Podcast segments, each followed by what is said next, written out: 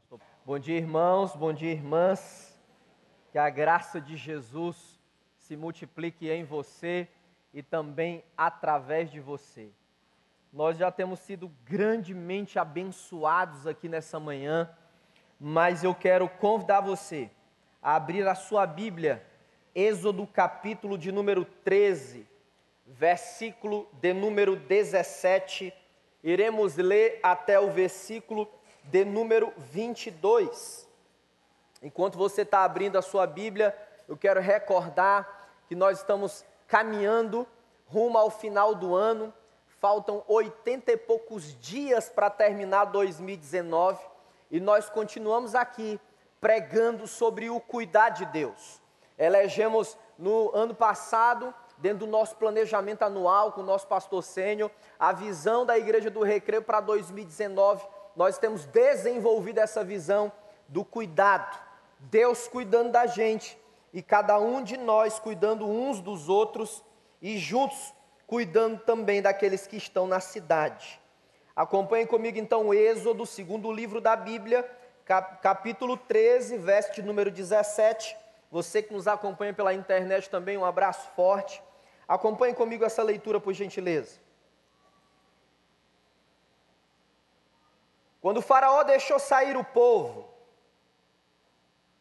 Deus não guiou pela rota da terra dos filisteus, embora este fosse o caminho mais curto, pois disse: Se eles se defrontarem com a guerra, talvez se arrependam e voltem para o Egito.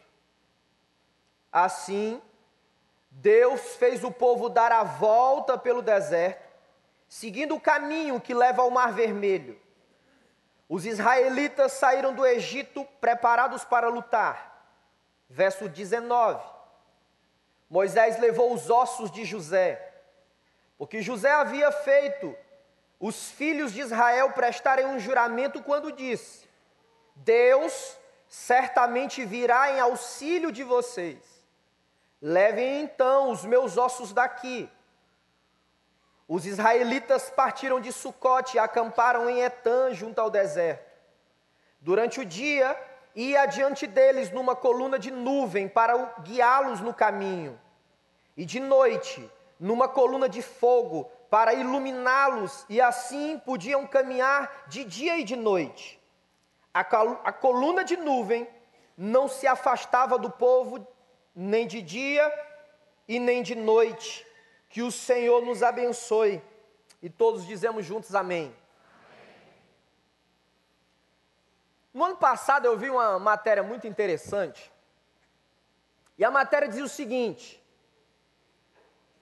apesar de um aplicativo de localização geográfica estar tá fazendo muito sucesso, talvez você que está aqui, que é motorista como eu, aliás, eu venho sofrendo bullying há muitos anos na direção, irmãos. Se os irmãos orassem por mim, os pastores dessa igreja fazem bullying comigo. É, você vê o que eu passo aqui. Às vezes eu deixo o carro ali e eles brigam para não estacionar perto do meu. Mas isso não é verdade não, tá? Você que é um motorista bom, como eu também tenho sido no trânsito,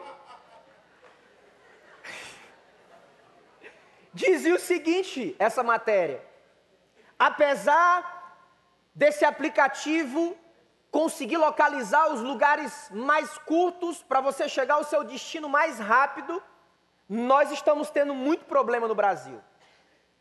E aí entrevistavam os motoristas, eles diziam: Olha, eu consigo até chegar mais rápido, mas é muito buraco. Aí entrevistaram a mulher e ela disse: E a senhora, o que a senhora acha desse aplicativo? Olha, eu aprendi a dirigir faz pouco tempo, eu estou mexendo no aplicativo há pouco tempo, mas uma coisa eu percebi: às vezes esse aplicativo coloca a gente numa furada muito grande. Quando eu leio o Êxodo capítulo de número 13, vem à minha memória Gênesis 12, verso 37. Quando a narrativa bíblica diz que mais ou menos 600 mil pessoas, sem contarem mulheres e crianças, elas, depois de 420 anos de escravidão lá no Egito, o Senhor intervém com poder e nós passamos a conhecer e ouvir as pragas que assolaram aquele país, e Deus diz o seguinte: olha, chegou a hora de vocês saírem desse lugar, porque o Egito não é o lugar de vocês e não é o lugar da família de vocês. Nós estamos aqui no capítulo 13, onde começou os primeiros passos da saída do Egito. E se eu pudesse dar um tema dessa mensagem de hoje, para você anotar nas tábuas do seu coração, eu diria o caminho dos homens versus o caminho de Deus. Acompanha comigo o verso 17. A Bíblia diz que Faraó deixou o povo sair, mas tem um detalhe muito interessante. O Deus que você conhece, o Deus que conhecemos, o Deus que se revela na história, não guiou o povo pelo caminho mais curto. Presta atenção. O caminho dos homens, em muitas vezes ele é mais curto. Mas o verso 17 mostra a nós que muitas vezes o caminho de Deus pode ser mais longo. Eu vou explicar isso para você. Perceba. Eles estavam numa rota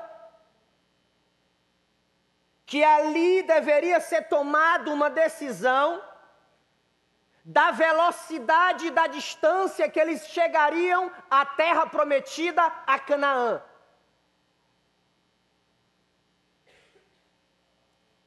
Eu não entendo.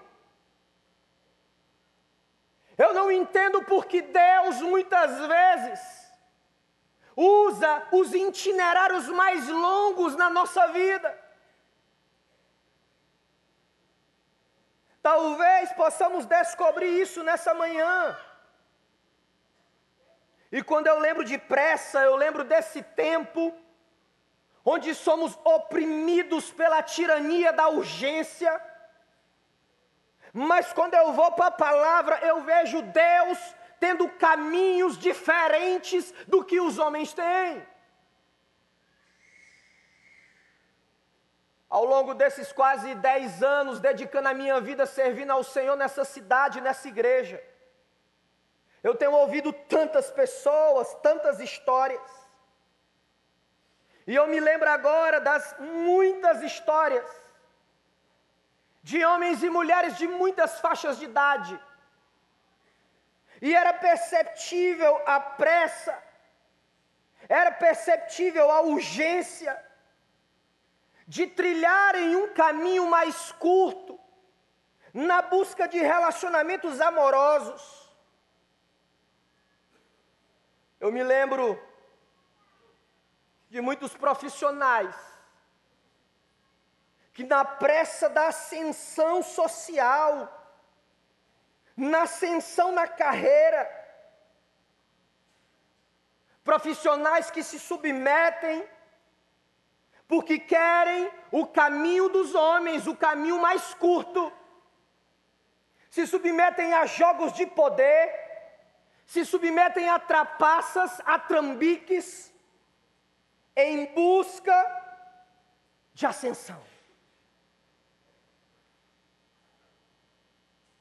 Eu me lembro de muitas famílias, das quais convivi, das quais ouvi, das quais frequentei as salas da casa,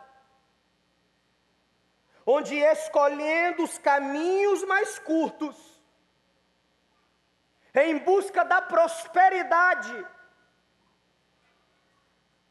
acabava abrindo mão dos valores imutáveis, inegociáveis da palavra de Deus. Eu não sei você nessa manhã. Eu não sei a concepção, o entendimento que você tem de prosperidade. Mas deixa eu dizer, Um dos valores da palavra de Deus é que a prosperidade bíblica é muito mais além do que a prosperidade financeira. Não deixe os valores do mercado financeiro intoxicarem o teu coração e a tua alma, porque nada é mais importante do que a tua família na rocha, e a rocha tem nome e se chama Jesus. Ah, meus irmãos e irmãs, nós podemos ir por muitos atalhos, mas muitos desses atalhos eles vão trazer contas caras para nós. Atalhos como esses são desastres espirituais para a nossa vida.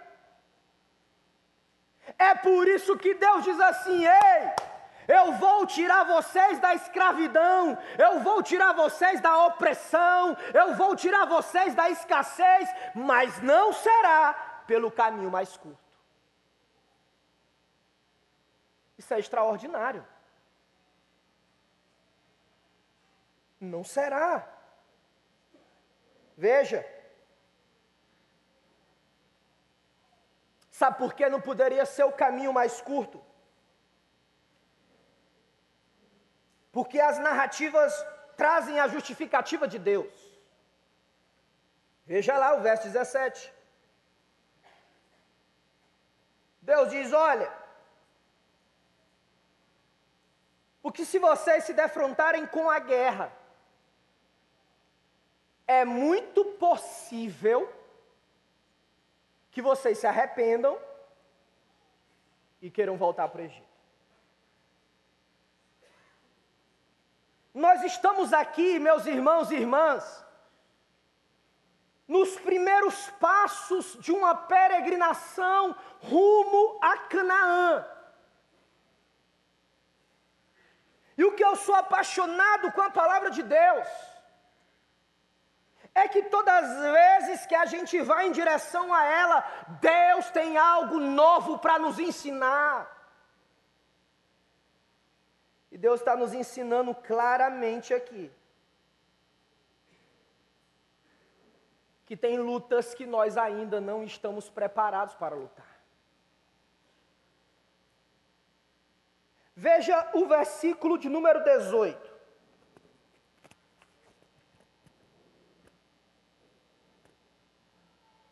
Sabe o que acontece? O Senhor faz eles darem a volta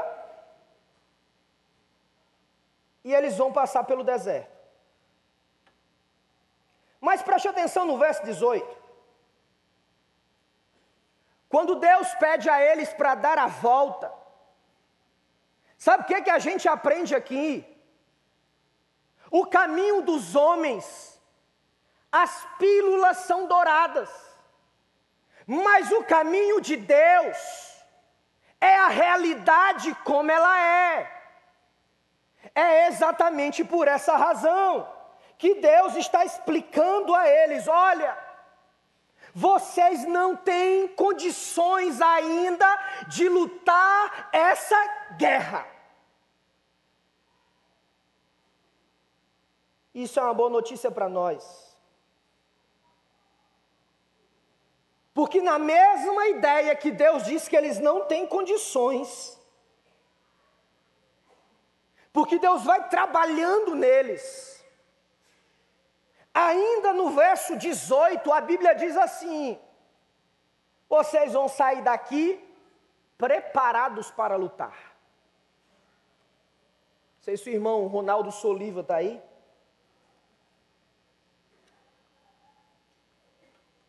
Irmão Ronaldo é autodidata em hebraico. É um senhor muito querido aqui pela igreja. No original, na língua hebraica, como foi escrito o Antigo Testamento, a sua grande maioria, algumas partes em aramaico, a ideia do autor é que eles saíram equipados para a batalha. Eles saíram arregimentados para a batalha como se fossem uma unidade militar. Estava meditando nesse texto, me veio à memória um filme muito interessante chamado O Gladiador.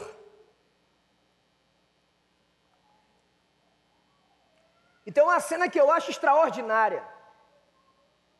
Até porque gosto e pesquiso sobre isso sobre relacionamento, sobre a unidade da igreja, sobre um só coração, a mesma visão.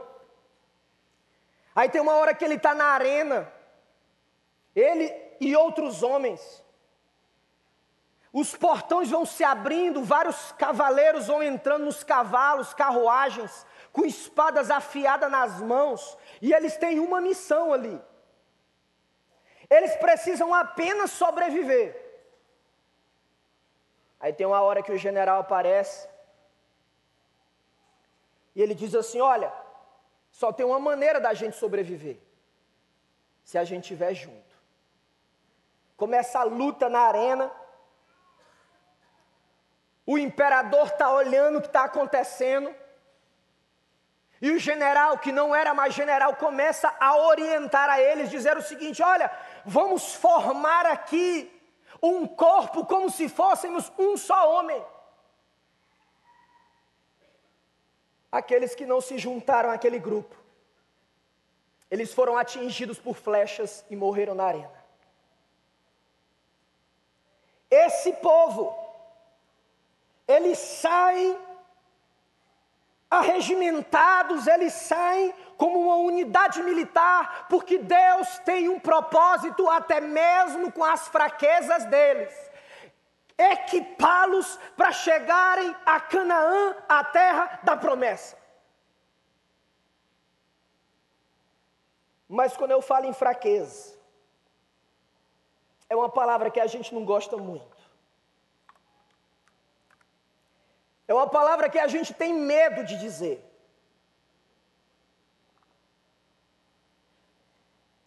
Preste atenção.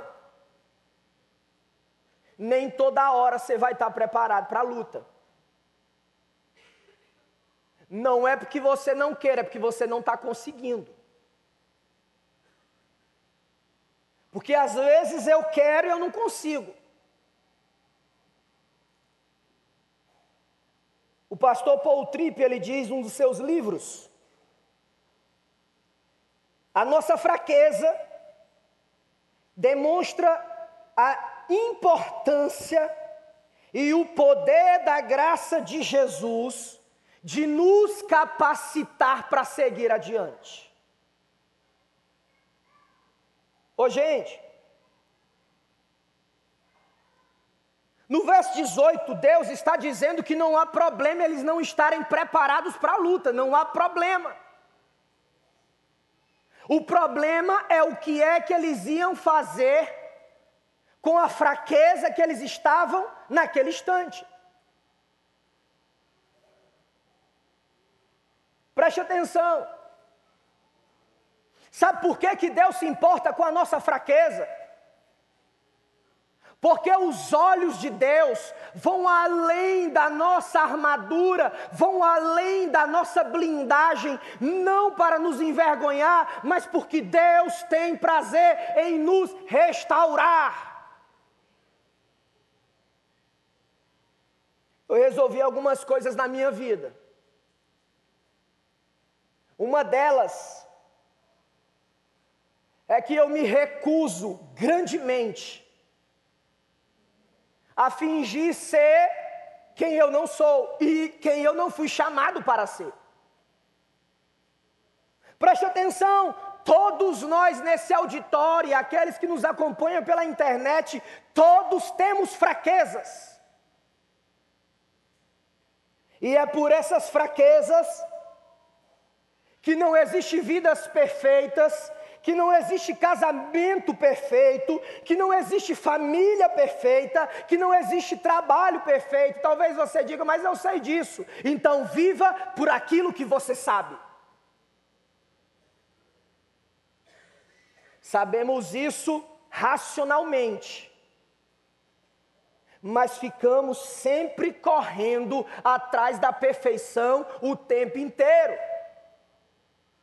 Olha aquele casal, que casal perfeito. Olha aquela família, que família perfeita. Olha aquela pessoa, que pessoa perfeita. Deixa eu dizer para você: todos nós somos reflexos de Gênesis 3. Pecamos e destituídos estamos da glória de Deus, como diz Paulo aos Romanos.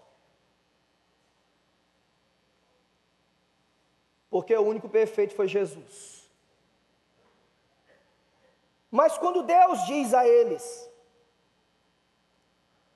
que eles estão saindo preparados para lutar. Nós podemos ver aqui que, diferente do caminho dos homens, o caminho de Deus é a realidade, não é a fantasia. E a realidade é que tem inimigos que nos atacam em duas direções. Tem inimigos que atacam dentro de nós, e existem inimigos que nos atacam fora.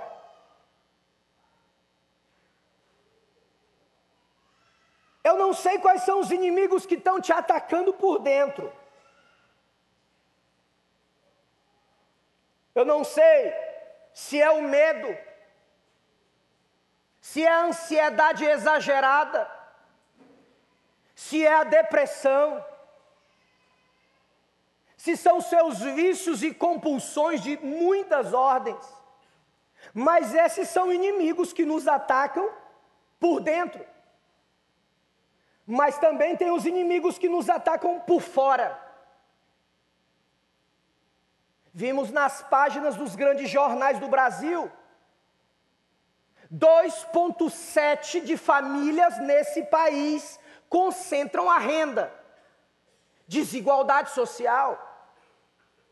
Talvez os inimigos por fora sejam racismo, por exemplo. Talvez os inimigos que atacam por fora são as estruturas com falta de acesso à portabilidade de deficientes físicos, por exemplo. Eu não sei. Mas uma coisa eu sei que quando nós alinhamos o nosso coração com o coração de Deus, quando nós olhamos para os olhos de Deus, quando nós curvamos o nosso joelho em oração, quando nós abrimos a palavra e dela nos alimentamos, o Senhor Deus dos exércitos, o Deus poderoso, vai nos equipar para batalhas, sejam elas dentro de nós ou sejam elas ao redor de nós. Você crê nisso? Diga amém, celebre ao Senhor.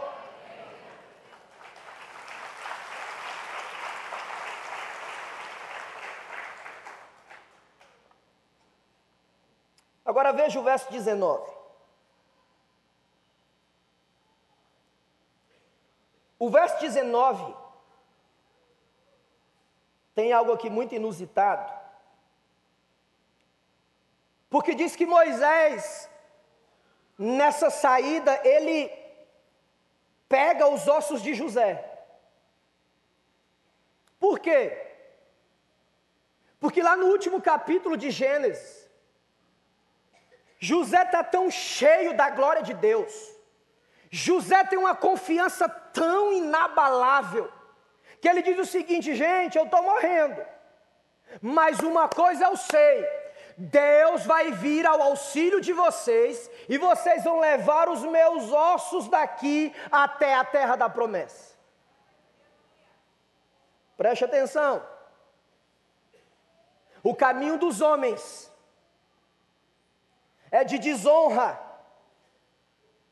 o caminho dos homens é de desistência, mas o caminho de Deus é honra, é de prosseguir.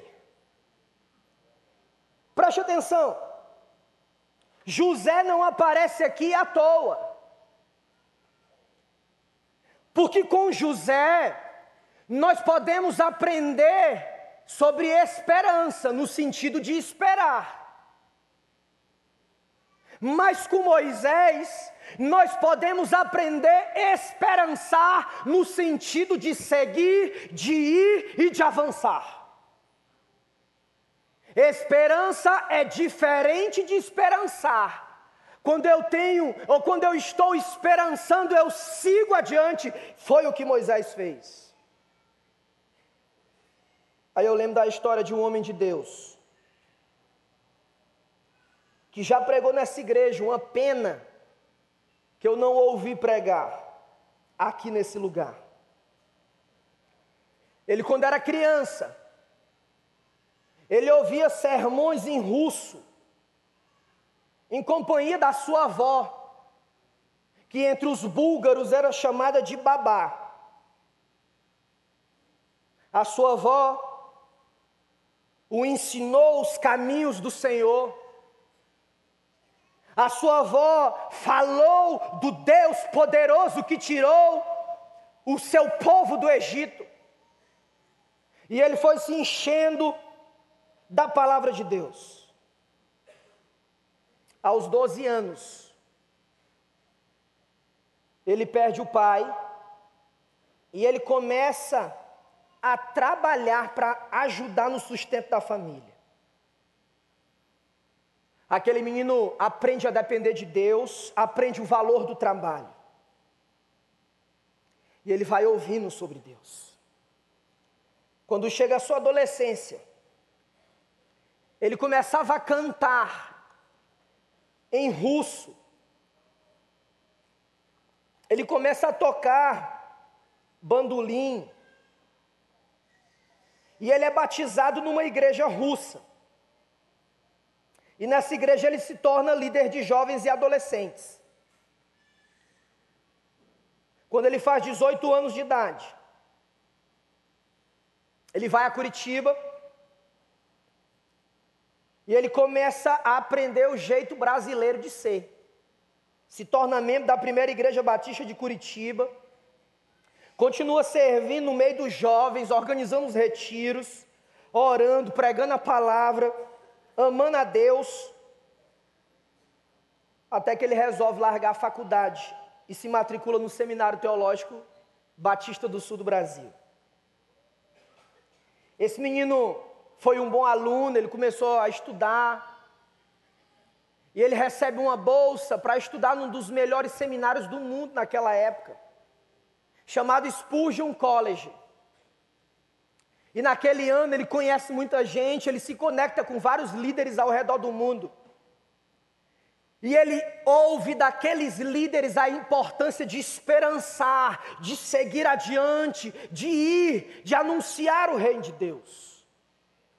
Sabe o que acontece? Aquele homem vai à Rússia. E ele lembra das histórias que ouvia, ele lembra das canções que ele cantava, ele lembra da memória de seu pai, e ele parte à Rússia. E quando ele chega à Rússia em 1971, ele escreve um texto onde ele diz: Eu chorei na Rússia. Sabe o que acontece? em 13 de junho de 1979, aquele poderoso homem de Deus, ele assume a junta de missões mundiais da Convenção Batista Brasileira. E sabe o que acontece? Esse homem de Deus, em 24 anos de ministério, ele energiza uma geração de jovens. E quando eu ouço, quando eu trago à memória o nome de Valdemiro Timichá, eu me lembro, Deus, eu quero ter esperança, eu quero esperançar como esse homem de Deus, eu quero te conhecer, eu quero experimentar a tua glória. Sabe o que acontece através da vida daquela criança? Esse homem de Deus, ele leva o evangelho à China, ao Japão, à Índia, ao Líbano, a mais de 15 nações do mundo, e essas nações ouvem: Jesus Cristo é Senhor. Esperançar é necessário. Tem horas que eu preciso esperar, mas tem horas que eu tenho que esperançar. Moisés se levantou e disse: Eu vou conduzir esse povo, mesmo com as minhas fraquezas. E Paulo diz: É no, na fraqueza que o poder se aperfeiçoa. Agora acompanhe comigo o versículo de número 20. O verso 20 diz que eles acamparam lá no deserto. Veja que interessante. Porque no caminho dos homens, o deserto é um acidente.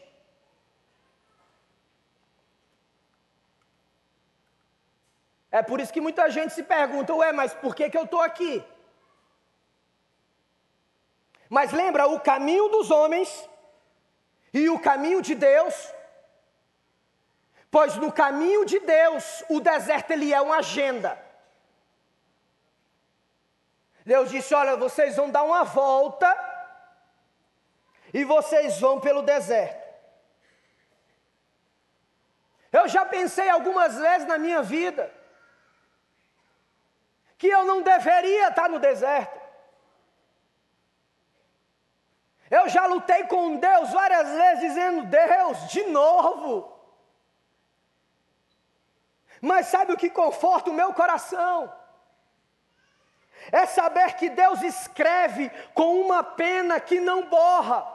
É saber que Deus fala com uma língua que nunca erra. É saber que Deus age com uma mão que nunca falha. Eles estavam lá no deserto.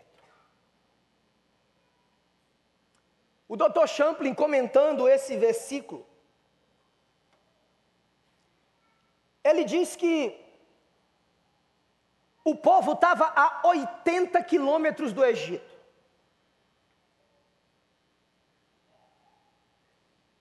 Presta atenção.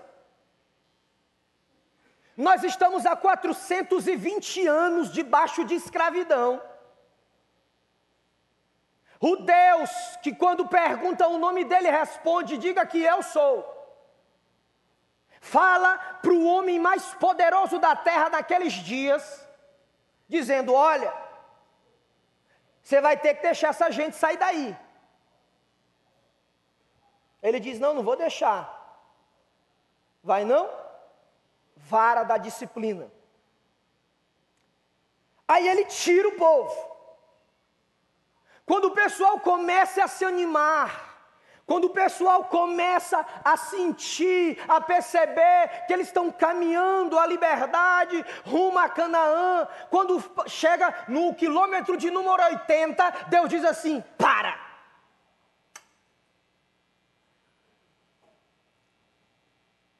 Eu não sei você, mas tem hora que a gente fica com raiva. Porque nós queremos sair correndo. Mas chegou no quilômetro 80, a palavra é assim: olha, para aqui, vocês vão acampar aqui. Porque para os homens o deserto é um acidente, mas para Deus é uma agenda. Sabe agenda de quê? De trabalhar na tua mentalidade, de trabalhar no teu caráter, de trabalhar no teu coração, de equipar você com dons espirituais necessários para esse tempo. Porque aqui nós continuamos crendo na contemporaneidade dos dons espirituais, todos os dons. Nós não temos medo dos dons espirituais, por uma simples razão, porque estão na Bíblia e Deus quer liberar sobre a sua vida. O pessoal parou, e Deus tem interesse em nos levar para lugares de escassez, para ali provar o nosso coração. Agora olha o verso de número 21.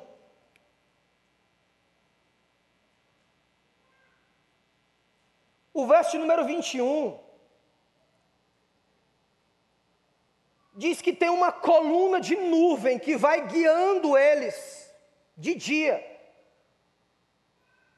E diz que a noite é uma coluna de fogo. Ô gente, presta atenção. O caminho dos homens, o guia é o instinto. No caminho dos homens, o guia é a experiência. No caminho dos homens, o guia é o currículo. Mas no caminho de Deus, o guia é a fé inabalável. O guia é nas mãos do soberano. O guia é o Deus eterno que conhece você e a sua história. Seu nome é Jesus. O caminho dos homens é diferente do caminho de Deus. Sabe qual é a nossa crise? É que a gente mistura as duas coisas. Mas não, a Bíblia diz: Deus tem um caminho, Deus tem um trajeto, Deus tem um propósito, Deus tem a provisão, Deus tem a providência para a sua vida. As nuvens representavam o cuidado de Deus. No verso 22, diz que elas não se afastavam dele. Uma nuvem de dia, uma coluna de fogo à noite. Sabe o que esse texto está apontando para nós lá no Novo Testamento? O filho do carpinteiro que disse assim: Ei, vocês vão passar pelos dias maus nesse itinerário rumo a Canaã celestial, mas a palavra que eu tenho para vocês é: tenham bom ânimo, eu estarei com vocês todos os dias da minha vida. Oh, gente, essa coluna continua nos guiando, o fogo de Deus nos direciona e nos protege de todo mal. Mas eu quero contar uma historinha para você.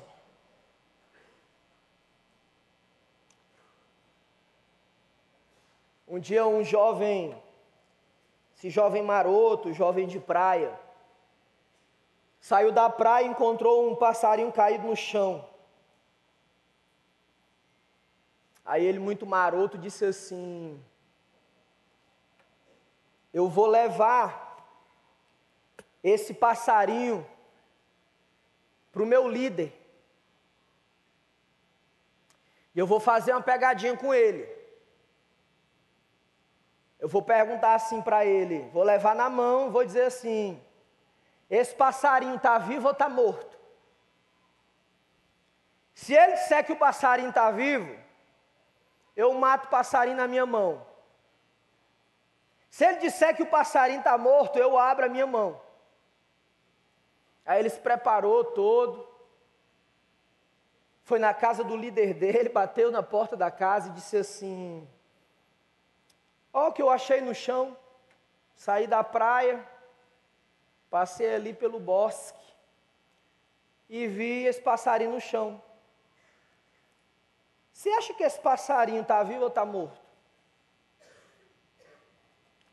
E o líder dele disse assim para ele: Depende de você. Fique de pé em nome de Jesus.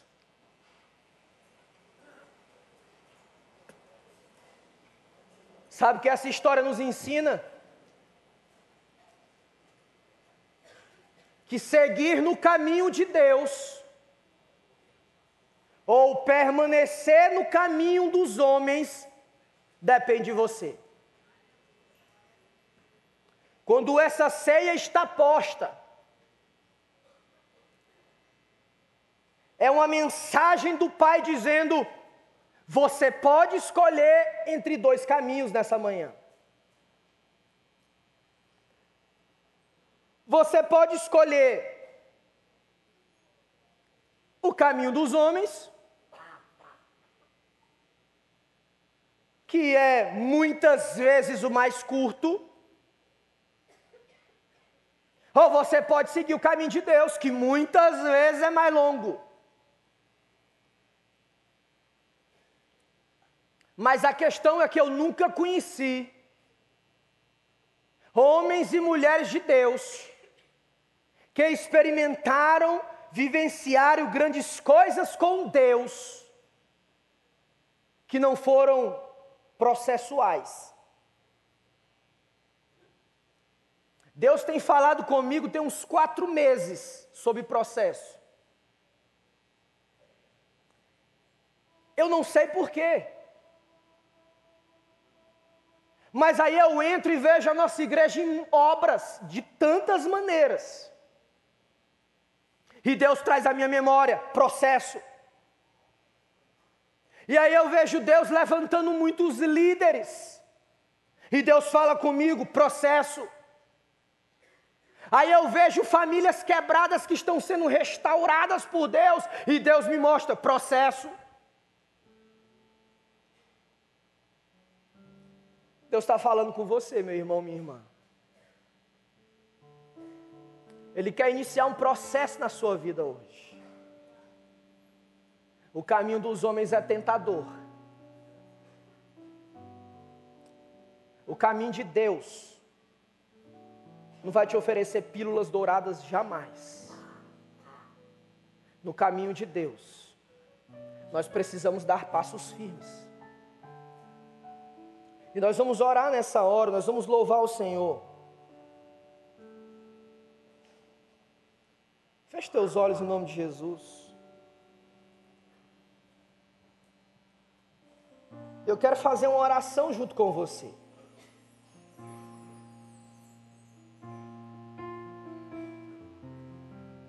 Talvez você tenha trilhado caminhos do, dos homens e tenha tido prejuízos em tantas frentes. Você chegou na trajetória da sua vida e você percebe que se afastou do caminho de Deus. Está ferido, machucado, sem direção. Talvez você tenha muitas coisas materiais, mas sua alma está seca.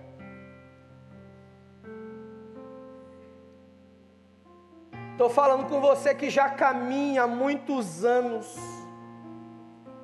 seguindo e servindo a Jesus.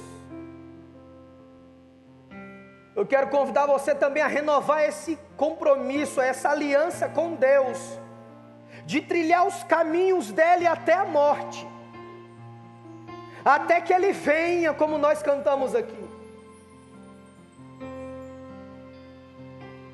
Eu quero encorajar à medida que nós vamos louvar essa canção,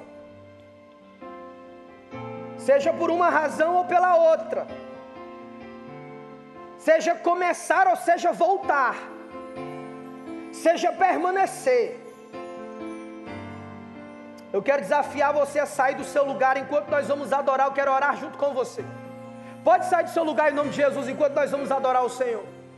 E a igreja ora e a igreja clama. O Espírito de Deus quer alinhar os nossos corações. A jornada é longa, mas nós queremos permanecer em obediência. Pode sair do seu lugar em nome de Jesus, se o Espírito de Deus falou com você.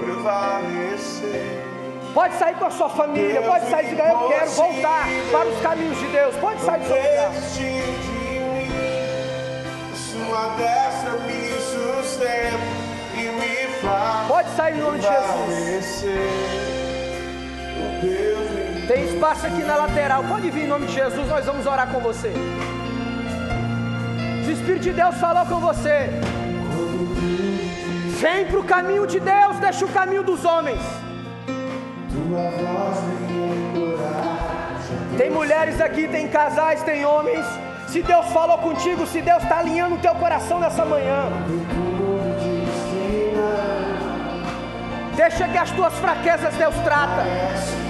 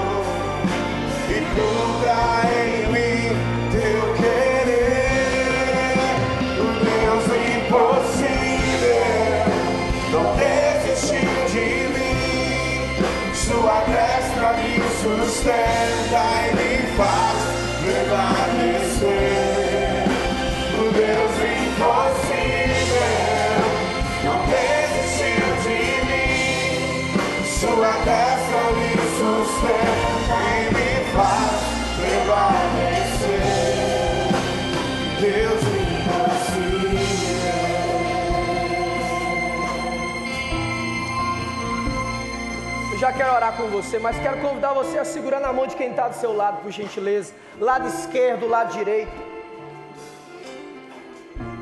Sabe, às vezes nós estamos teologicamente informados, cheios de informação, mas nos tornamos espiritualmente imaturos.